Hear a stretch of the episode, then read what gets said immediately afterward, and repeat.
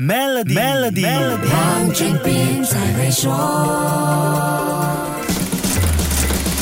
你好，我是黄俊斌。国内的公司要注意电子发票 e-invoice 的最新执行日期，调整公司的发票系统，以符合内陆税收局的要求。二零二四年财政预算案中宣布，从二零二四年八月一号开始，年收入或者年销售额超过一亿令吉的企业必须使用电子发票，其他公司将根据收入数额分阶段执行电子发票的使用，最终在二零二五年七月一号覆盖所有公司。企业实行电子发票系统时需要注意几个事项，听听钟总总财政拿督孔令龙怎么说。它有两种，第一种呢就是好像我们电话的一个 apps 啊，你按进去，它就是政府的，你就把你的电子发票的资料上载，它就 OK 了。第二个呢就是呢你要呢跟你的这个系统呢连接。第一个的方式什么问题呢？如果你没有连接，你做账的时候呢，你要把上载的这些资料呢重新再输入，这个只是很小。生意它就 OK，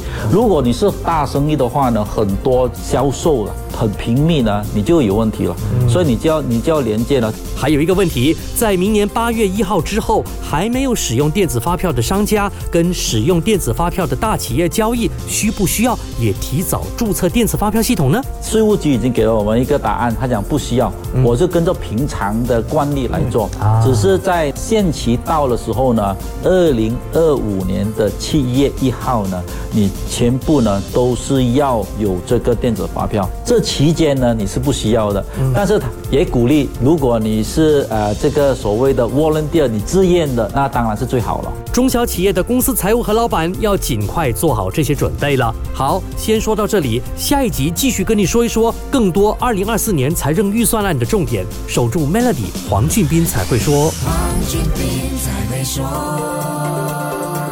Maybank SME 客户请注意，现在就为您的 Maybank 商业账户增加资金，就能获取高达一八千年利率。详情请浏览 maybank.my/sme rewards。